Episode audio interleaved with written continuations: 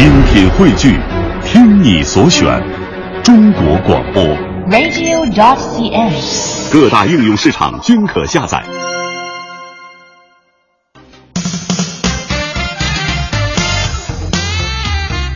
各位，周四好，现在是北京时间的十点零五分，欢迎您将调频的指针依旧停留在了中央人民广播电台 u Radio 都市之声 FM 一零一点八，我是晶晶，我是清源，我们是搜好新势力。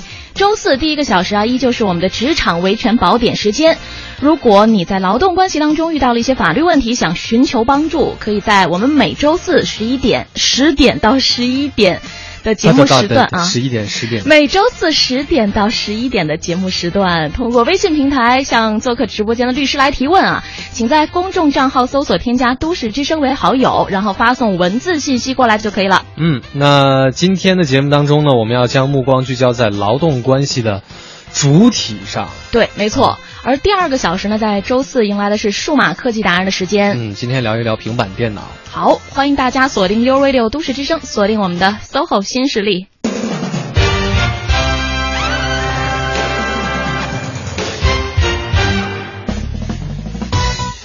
首先就欢迎一下在这一时段做客直播间的我们的老朋友，来自北京华富律师事务所的职业律师赵晶晶律师。赵律师好，欢迎赵律师。啊，主持人好，听众朋友好。嗯，是上周的节目当中哈，我记得我们涉及到了一些劳动合同解除的相关的问题，同时呢还关注到了这个群体是出租车司机，太优秀了，特别棒。也是解决了不少听友的实际问题啊，但是有一些朋友的问题我们没有来得及回答，其中有一位真的非常非常的执着，他真的等了一个星期啊，所以在这边呢，我们先来回答这位听友上周上周四提出的那个问题哈，嗯，呃呃，把这个问题再跟大家来讲一下。嗯，他问到说，我呢是二零零五年进入一家单位工作，一年后提出辞职。我在单位没有批准，也没有办理离职手续的情况下就离开了。合同期呢是三年，呃，也就是二零零八年要到期。合同里呢对乙方违约的赔罚条款呢，除了每未满一年赔一个数字外，呃，合同期三年嘛，我工作满一年啊，嗯赔一个数字外，还要赔一个进京指标的占用费。嗯因为单位帮忙解帮助解决了这个北京的集体户口。他说，所以我想请问一下，我现在要是回到原单位办这个档案调出呢，还需要按照原合同里明确的乙方的违约赔款，这个赔罚条款来赔款给单位吗？单位可以以合同过期为由随意的定义赔款吗？因为入职时候没有培训哈。然后另外呢，档案里如果被写自动离职和辞职的话，是不是有区别？自动离职是不是就没有办法办理退休了？哎，谢谢有没有有没有感觉我们听众朋友遇到的现实当中的法律问题要比远远比出租车司机这这个词儿难读多了？真的就是他写的这个特特别的特别的书面，就 好多专业的用语。对，他当时是发了好几条信息过来，现在是给他整合了一下哈，他也是不断的补充了他遇到的问题的一些细节，在这边先请赵律师替他来解答一下。呃，这位朋友呢，首先要看他当时与用人单位签订的劳动合同是怎么约定的。啊，像一般情况下，一般的劳动者与用人单位签劳动合同，可能就用的是咱们普通的北呃人力资源和社会保障局出具的格式合同。嗯那有些特殊行业或者特殊职位的人会在这合同之后约定其他的副本、补充条款或者说附件。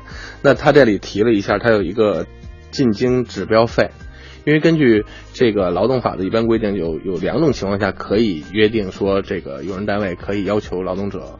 提前解约的话，有有一定的这个损失的这个补偿的问题或者赔偿的问题。一个就是培训，我们之前就一而再再而三跟劳动者提提到过、强调过。第二就是，呃，他为劳动者来入职，他付出了一定的呃费用，嗯或者说付出了呃提前预支了一定的一定的款项。那约定了劳动者要为公司服务多少多少年，而劳动者确确实实是呃实际获益了。嗯。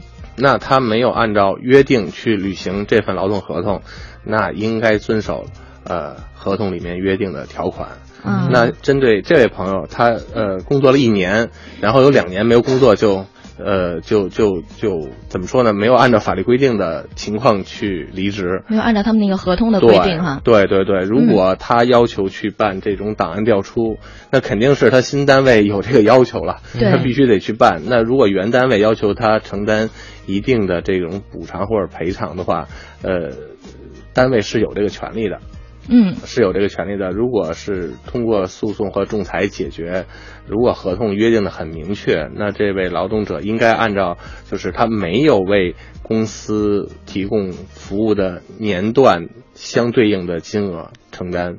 承担一个一个赔偿或者补偿，嗯啊，具体到这个案件当中，可能就是这个两年将近两年的时间，对对对，嗯，然后这个单位应单位也好，用人单呃用人单位也好，劳动者也好，都要按照合同的约定去支付相应的费用或者承担相应的义务，嗯，那肯定不会说是任意更改，随意的定对对定义赔款应该是不会的，他应该按照当时签约的时候的定义和金额比例去去承担，嗯，那关于这个。自动离职和辞职，呃，从从这个工作的角度来来看，肯定是有分别的。但是从法律的角度来说，你是完成了一个合同的期间，嗯，应该没有太大的问题，嗯。那关于退休，这应该对于。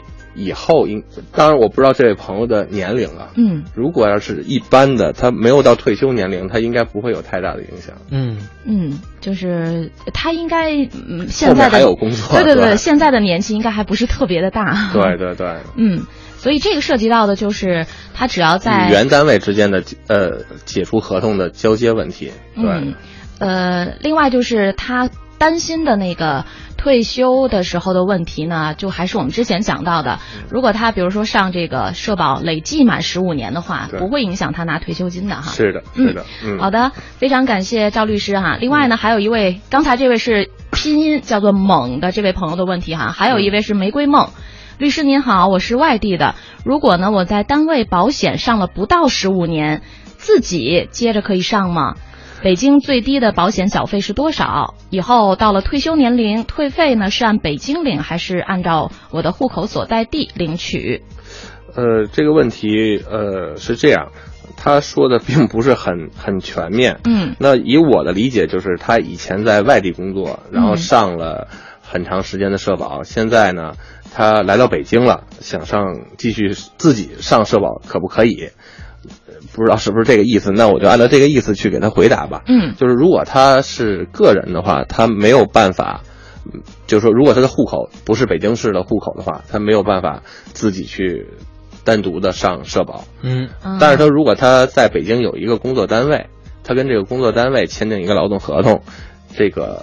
单位会正常给他履行相应的手续，继续上社保。嗯，而且我们以前也说了，现在就是比较人性化，这个社保的缴纳是可以延续的。嗯啊，但是说如果他仅仅是个人，而且他户口又不是北京市户口，就很困难了。嗯，这跟你是北京市户口，你是一个自由职业者，你的档案在社保，你可以自己上，它是有。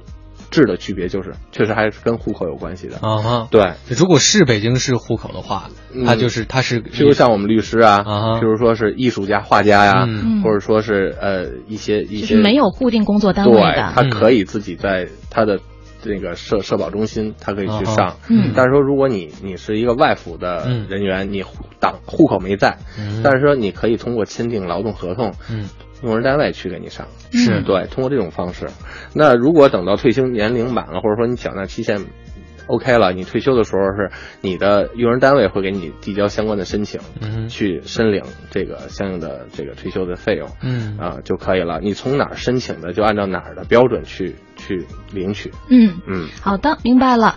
啊，还是欢迎啊，各位朋友，如果你在劳动关系当中遇到了一些法律问题，想要咨询的话，可以在这个时段向我们在。直播间的嘉宾律师来进行提问，请在微信的公众平台搜索添加“都市之声”为好友，然后把你的问题以文字的形式发送过来，并且建议大家啊，把你遇到的问题呢写得越详细越具体越好。好的，那我们今天的主要内容呢，刚才也说到了，涉及的是劳动关系的主体，对，是这个主体就是行为的执行者哈，对，就是确定劳动者的身份呢。确定用人单位的资格呀，确定这个劳动关系之间的这种这种建立是与否啊，嗯，要主要看首先要看主体，对，嗯因为以前我们都是按照这个法律规定顺着给大家去捋，那这个会议纪要呢，呃，它是针对审判过程中、现实过程中很多经常发生的问题，它提炼出来，做出一个统一的回复。所以说，我们近几期节目肯定都是呃，就是一些特例。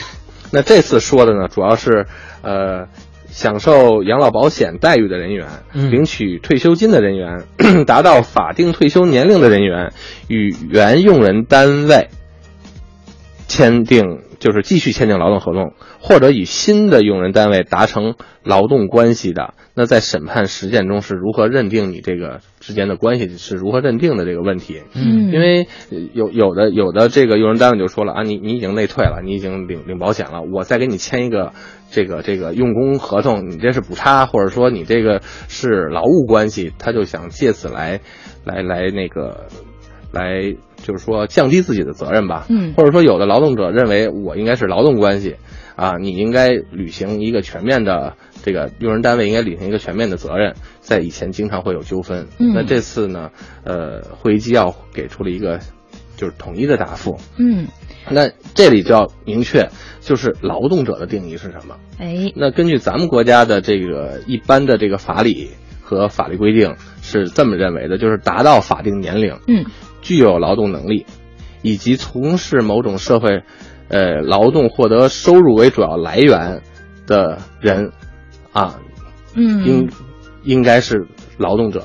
嗯，就那是依据法律或合同的规定，在用人单位的管理下从事劳动，并且获取劳动报报酬这样的自然人。对对对，是是劳动者。嗯那刚才我说的那几类人员，那肯定是跟法律规定的劳动者稍稍有一些区别的。嗯那呃，该如何认定呢？这个这个会议纪要的精神就是还是呃认为他们嗯应该是不属于劳动关系，应该是劳务关系，哦，他就统一了。嗯，就是对于刚才提到的这种依法享有养老保险待遇的人员，还有领取了退休金的人员，以及达到了法定退休年龄的人员，这些都是跟原单位不属于劳动关系了。对对对，嗯因为他们不是法律规定上面的劳动者，嗯他们如果继续发挥余热，继续呃提供为为为那个用人单位提供劳动劳务的话，他应该定立为劳务关系。劳务关系哈。这个事儿是明确了啊。对对对，嗯那那有的朋友就说了，那我们不是劳动关系，我们是劳务关系。那如果双方在履行这个这个劳务关系的过程中，我们的权益能不能保障？你就譬如说受受到伤害了，嗯那如果是劳动关系，它还有这个工伤的一些规定可以保障我们。那如果是劳务关系，那那我们的保障在哪儿呢？嗯，那那个会议纪要里面，他又对这方面有了一个规定。他说，根据最高，详细的规定是吧？呃，对对对，好详细的规定，对，详细哦的规定我们要在这个。这一段交通服务站之后，再给大家详细的解读哈。先来关注一下北京时间的十点二十分，这里是中央人民广播电台 u Radio 都市之声 FM 一零一点八。各位好，我是清源。我是晶晶，我们是 SOHO 新新势力。哎，在周四的第一个小时呢，十点到十一点是我们的职场维权宝典的时间，欢迎大家把你在劳动关系当中遇到的问题啊，向我们坐镇直播间的律师来提问。嗯今天这位嘉宾呢是来自北京华富律师事务所的职业律师赵晶晶律师，再次欢迎赵律师。嗯，大家好。嗯，刚才不好意思打断了您给我们的这个讲课的 过程。这要是在学校，我直接估计就被老师出去，不至于哈。你现在可以出去了。是，刚刚讲到这个会议纪要当中，对刚刚我们谈到的这个、嗯这个这个问题的一个对，那我我继续吧，就是呃，就是上述几类人员，第一就是领取养老保险的人员，嗯。嗯第二领那个享受保险待遇的人员，第三达到达到法定退休年龄的人员，嗯。与单位签订新新的用工协议，它是属于劳务关系，劳务关系。对，嗯。那那如果是劳务关系的话，那在履行劳务关系的过程中，如果出现了伤害，那如何保障这个提供劳务者的权益呢？嗯。那会议纪要提出了，上述人员可以依据最高人民法院关于审理人身损害赔偿案件适用法律问题若干的解释中的第十一条嗯的规定去主张权利。呃，在这里呢，我也不给大家去去机械的念了。嗯它分了三个层次。第一个层次，雇员，也就是咱们就是简称上面那三三类人，雇员嗯与呃，在从事雇佣活动中遭受人身损害，雇主应当承担赔偿责任。哎，也就是说，我给你打工、嗯啊，我给你提供劳务，然后我在这个受到伤害受到伤害了，谁跟我签的这个劳务合同，嗯雇主要承担赔偿责任。啊，第二层是雇佣关系以外的第三人造成雇员人身伤害的，赔偿权利人可以请求第三人承担赔偿责任，也可以请求雇主承担赔偿责任。雇主在承担赔偿责任以后呢，可以向第三人追偿，也就是说，呃，给给这个这个雇员有选择的权利。嗯我可以直接向这个伤害你的第三人去追偿，嗯也可以说我是在履行这个呃劳务关系的过程中呢，呃，也是你雇主要对我承担承担责任，这是你可以选的。嗯哪个更便利，谁更有经济条件，嗯你可以向谁主张。是是对，第三个呢，就是雇员从事雇佣活动中因安全事故遭受人身损害的，发包人、分包人知道或应当知道，这个接受发包或分包业务的雇主没有相应资质或者安全条件的，应当与雇主承担连带赔偿责任。嗯这个主要是针对建筑工程中出现的这种违法分包啊，这这种情况，嗯是对这个这个这个提供劳务的这个劳动者这个最一个一个保障性条款。嗯这样的话呢，它虽然是劳务关系，但是它也也从借用其他的法律规定编织了一个网来对，呃，咱们广大的这个签订劳务关系的这个人员的权利有一个保障。嗯嗯对，所以并不是说我签了确定为劳务关系，我的就没有保障了，这是不会的。嗯这样看，来，就比如说我跟晶晶签了这个劳务劳务劳务合同，对你譬如说你我给？我我对我给给晶晶砌个小厨房之类对，的，我给这个呃不是大户刘工人家的刘工打工哈，然后呢，我这个在在施工过程当中我受到伤害了，嗯。对。是晶晶需要赔偿我的，对对对是吧？嗯。那如果这施工过程就是在这个工作过程当中，比如说赵律师，就是这样，是这样，我还是这个雇主，对对我还是需要你帮我砌一小厨房，啊。但是呢，我把这个任务先交给赵律师了，赵律师又找到了你，请你来做这个具体的工作。嗯。如果你要是在这个劳动关系当中，呃，不是你在这个劳动过程当中受到伤害了，嗯。那个赵律师跟我是要承担连带责任的，呃，是吗？这个、呃这个主要还是建筑工程合同，这里有嗯发包分包。嗯您您举的这个例子太小了是个人之间的。我我刚想说第二点，就是说第二点，就譬如说我那个我我跟清源正在干活呢，签对对然后我把清源从那个墙头推下去 啊，就是积怨积怨很深啊多大的！或者是失误吧，不管是什么了，然后我就可以主向我主张赔偿，哎也可以向晶晶主张赔偿。呃，如果是向晶晶主张赔偿之后，晶晶还可以继续找赵律师再要赔偿。对对对哈对对嗯，对，就是这么一个关系。对，总之就是说是有保障的。总总之是清源是受了伤了 就。是总总之，清源你是踏实干活吧？不对不对，总之还是有保障的，是吧？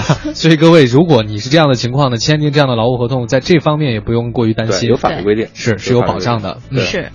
好的，那正好在这边呢，有一位听众朋友啊，他求匿名提问。好的，我们就不说你叫什么了。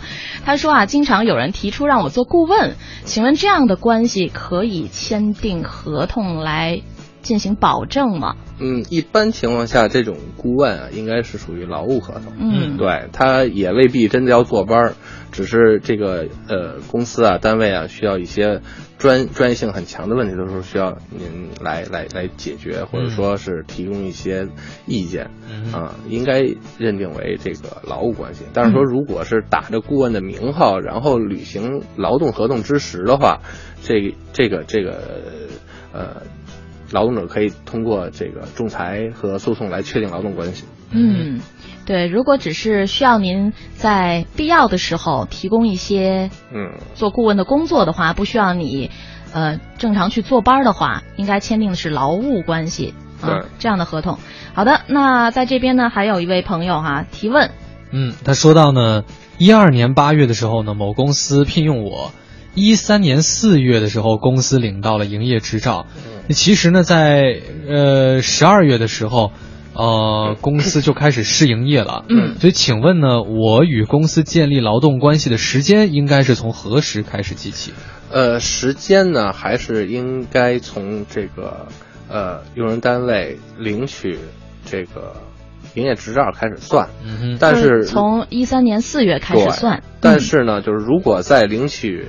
执照之前发生了一些纠纷，或者说发生了一些你比如说事故啊，需要用人单位承担一些责任的话，那个时间段应该是属于呃视同劳动关系。因为会议纪要的第十六条呢也有规定，虽然说这是以后我们要讲的，但是这个朋友既然提出来呢，我给大家念一下。嗯，他的问题是这样：劳动者向未办理营业执照、被吊销营业执照或者营业期限届满。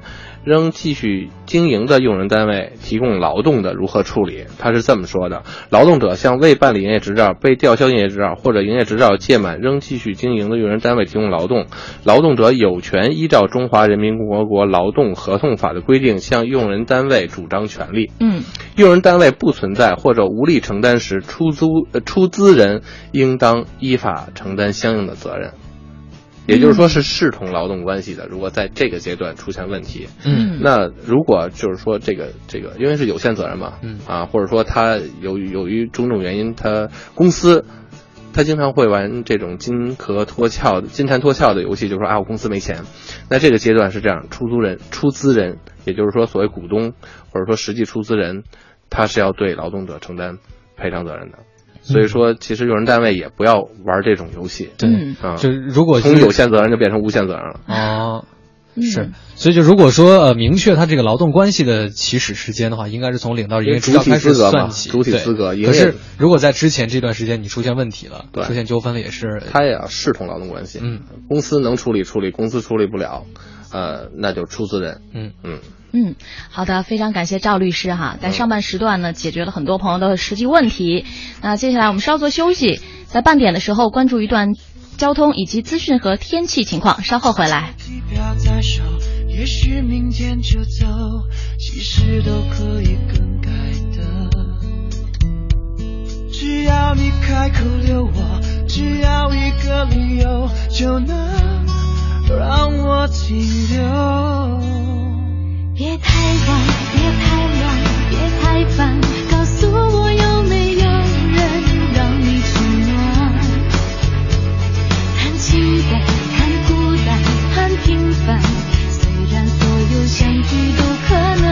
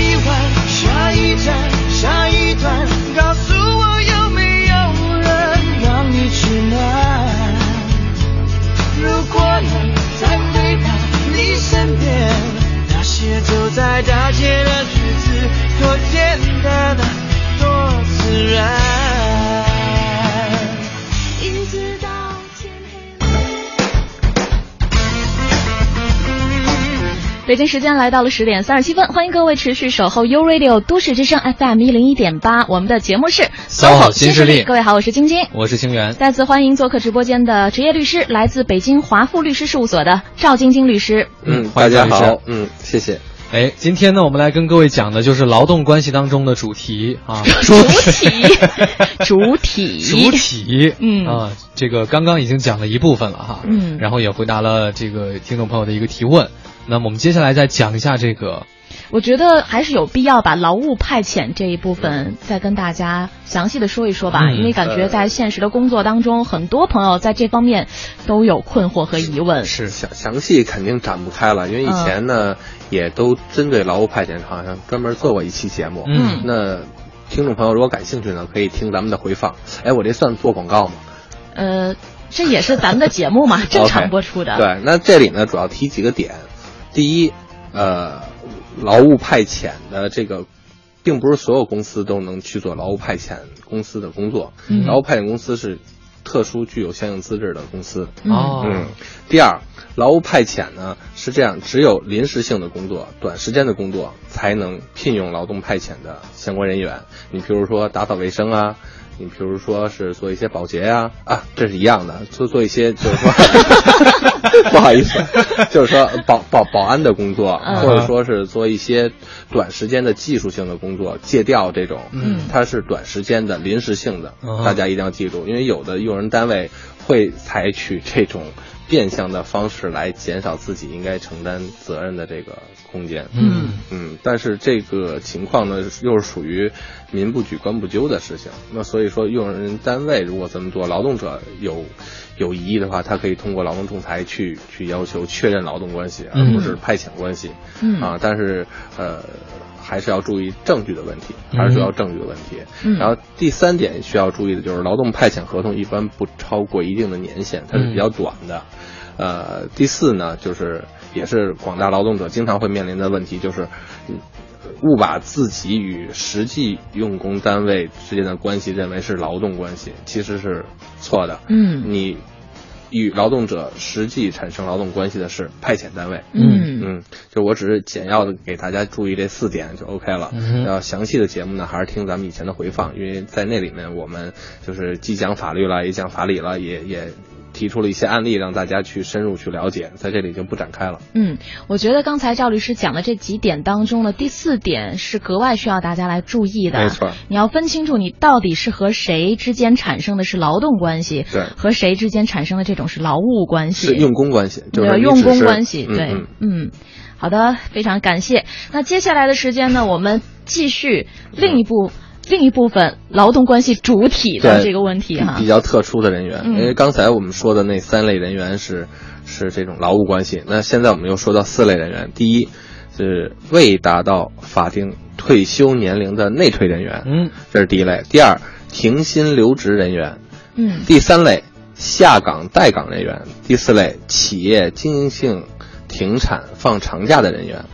就这四类人员，嗯。在退休之前与呃新用人单位建立用工关系的，嗯。那它的法律关系性质是如何确认的？这也是经常出现，因为咱们呃国家的这个这个经济啊发展很快啊，转型啊转轨会出现一些客观的问题。你比如说，嗯。哎待岗，你嗯比如说就是这种内退，嗯啊，这个到底怎么算？对，这四类人员感觉就是运气不是特别好的。呃，对对对对，确确实是，也是现实社会中我们要解决的问题。没错，嗯所以说，这个会议纪要呢，关于他们的这个与新的用人单位签订用工关系的这合同的认定，它是一般情况下是按劳动关系处理。嗯所谓按劳动关系处理呢，呃，就是怎么说呢？就是基本上你与一般的劳动者和用人单位关系是是一样的。嗯这个呢，最大限度的保护了劳动者的权益，但是它之所以叫按劳动关系处理，那肯定还是有有不一样的，因为嗯，这四类人员他与原用人单位之间其实是还有劳动合同的，嗯，他还有一些什么社保啊、档案呐、的关系其实是没有厘清的，没有彻底断绝的。那所以在这里，就是这上述四类人员在行使自己权益的时候，他也是有有一定限制的。嗯所以会议纪要在关于这块儿呢，他就是这么认定的：说新用人单位因客观原因不能为劳动者缴纳社会保险，因为我们刚才说了，它与原用人单位还是有关系的。嗯它原来本来有劳动保险，就即便解除劳动合同，可能这个社会保险他还是替他代缴的。嗯那新的用人单位无法与这个四类人员上保险、上社会保险，那而且劳动者以此为由主张解除劳动合同并要求经济补偿金的，仲裁委、法院一般是不予支持。其实这是一个平衡，嗯，这是一个平衡，就是你不可能说交双份儿的，呃，对，或者说是因为客观原因，我我没法交，然后你其实是明知，嗯，明知你你与这个新的用人单位签订的这个合同其实不是这种纯正纯粹意义上的劳动关系，你要反过头来说，哎，你没给我上保险，你没有履行用工单位的义务，所以我要求解除，并且要求赔偿。现在统一了，说是不不予支持，嗯，这是一个平衡。那有的同听众朋友就说了，那既然这四类人与新的用人单位之间是按劳动关系处理了，对，那他与原用人单位之间是什么关系呢？保持劳动关系，对对对，这个他他是有点晕，对会议纪要他是说是保持劳动关系，嗯，就是待遇呢双方协商。这个待遇，待遇一般的，他说的比较模糊。待遇我们认为是两方面，一方面是你比如说是工资，那这四类人员有可能说是就是呃内退工资，嗯，有可能是呃补偿金，嗯，有可能是呃叫薪酬。那另一方面呢就是社保，嗯，原来的用人单位和这四类人员其实还保持着这种千丝万缕的关系，嗯，所以说他们的劳动关系还是仍然保持的。仍然保持的。嗯、那由于原来的单位肯定有困难了，因为这四类人员是肯定是原来用人单位有困难，出现困难才才才成为这四类人的，对，才做出这种这种处理的。嗯、所以就是说，这个协商协商待遇，这也是呃一个一个调和的结果吧，一个调和的结果。所以说三方协商吗？两方两方就是你这四类人员和原用人单位之间两方。的待遇是协商的，嗯，并不是说仅仅是以你劳动者的要求，嗯、也不仅仅是说用人单位说我不行了，这个经济不允许了，我我们把你做内退处理了，就甩手不管了，这是一个协商的结果，嗯，这是一个协商的结果。之所以这么处理，确实也是，呃，这个权宜之计，嗯，因为呃，一方面呢，这个劳动者可能拿着内退工资或者拿着停薪留职工资，待遇很低。那他再去一个新的用人单位去找一个工作，可能就是，呃，就是提高一下生活水平吧，对，再有一些收入。是。那这样等于是三方之间都有一些就是相互相互纠缠的这种关系。嗯。那所以说现在的法律规定呢，也是从实际角度出发，呃，既认可原来的法律关系，然后对于新的新的这种关系呢，是呃按劳动关系处理。嗯、这样是做一个平衡，解决了劳动者的实际收入问题，嗯，解决了呃原用人单位实际困难，又鼓励了新用人单位能够解决一些就业的问题。嗯嗯，有的朋友就说了，那这个从法理上是是是有问题的，但是是这样，就是我们也不能完全强调，因为面临的问题是这样，我们得想办法解决。就像上次清源说的，就是说我们这个。这个这个节目不是说挑挑动大家去打官司，嗯，而是让大家在面临问题的时候，我们有一个正确的态度，去怎么处理，去怎么分析预判，我是否采取司法途径，还是采取协商的途径，嗯、其实也是一个为了和谐嘛，嗯，就是为了和谐这个这个大的精神，对，嗯，对。这样也是想出了，算是想出了一个办法，对，暂时让三方都能够有一个比较稳定的、比较和谐的这样的一个保障了劳动者的切身利益，嗯、也能保证新旧两个用人单位的这个这个合法权益和他们要承担的相应的义务。嗯，就是一个过渡时期的一个处理办法。嗯，所以说有的劳动者就是呃遇见一些他认为不公平，或者说。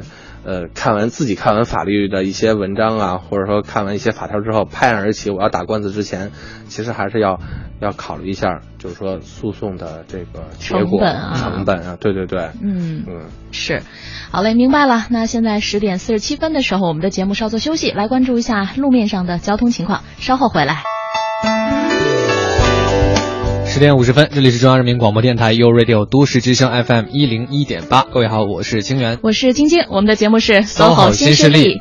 周四第一个小时，职场维权宝典的时间啊，欢迎各位听众朋友把你在劳动关系当中遇到的一些法律问题，可以以文字的形式通过微信平台发送过来，嗯、向我们坐镇坐镇直播间的律师来提问啊。嗯、再次欢迎一下来自北京华富律师事务所的职业律师赵晶晶律师。嗯，主持人好，听众朋友好，欢迎赵律师哈。今天给我们带来了也是会议纪要当中关于也是一些比较特、比较独特的一些人群的一些规定哈，和一些就是遇到这个矛盾的一些呃判定的方法。对，我们这边呢还是有听众朋友也发来了自己的问题。这边呢有一位朋友他说呢，我想问一下，我呢在辽宁上了十年的养老保险，嗯，目前。在北京上了五年的养老保险，嗯，如果我以后继续在北京上，那么以后我退休的时候是按哪儿的标准来发放养老金呢？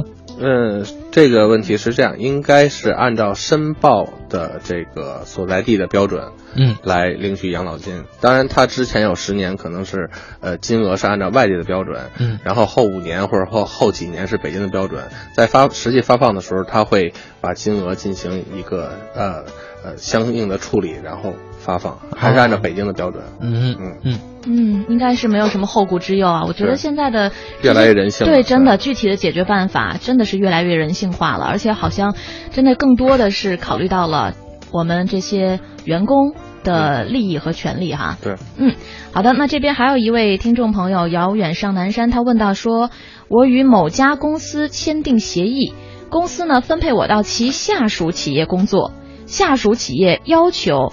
我与其签订劳动合同，就是要求我和这个下属企业对再签订劳动合同。这样呢，我好像相当于签了两份合同。企业这么做是合法的吗？我应该怎样做才对？谢谢律师。呃，他的这个问题呢，也没有说的太清楚。对，他说那个下属企业是不是一个？独立的法人，因为像有的是，呃，你比如说是一个分公司，嗯，那它就不是一个独立的法人。那子公司呢？那如果是子公司，那就是一个独立的法人。嗯，那他与子公司实际签订的劳动合同，那他就等于是与这个所谓的下属企业之间有劳动关系。嗯啊，那肯定之间会有一个合同变更的相应的手续，他不可能同时有两个劳动合同。嗯，所以说关键要看这个，呃。某家公司和他这个下属公司之间的关系是什么？哎，那如果要像刚才您第一个提到的是分公司，这个分公司是不具有独立法人资格的。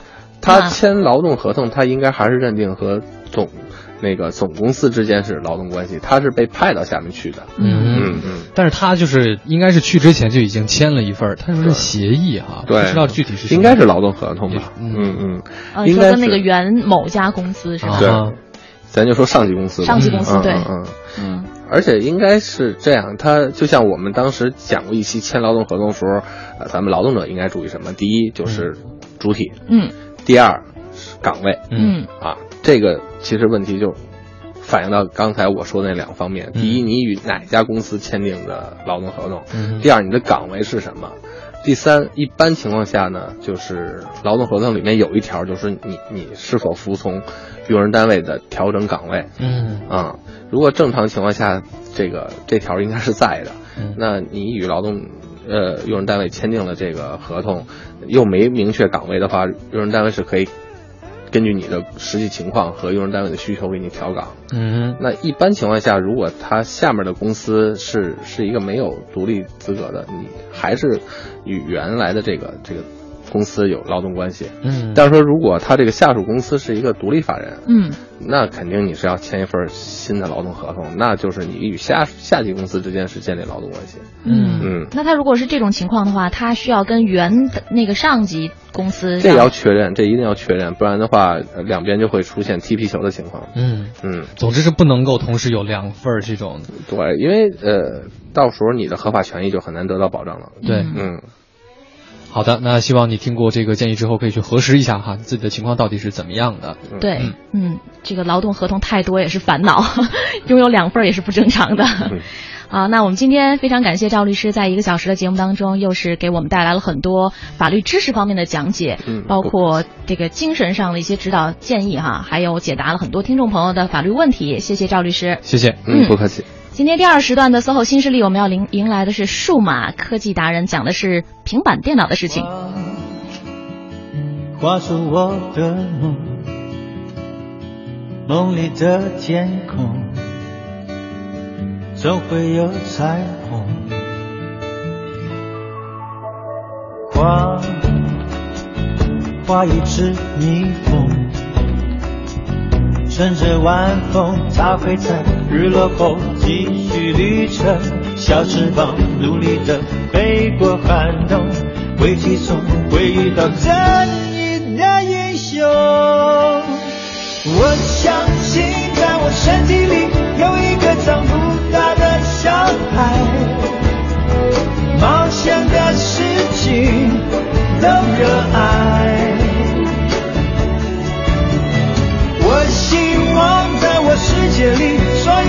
我都自由自在。每一天黑和白看得明白，每一次窗打开，眼界打开，让自己能活在童真的年代。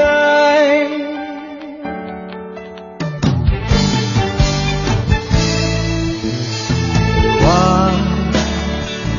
画出我的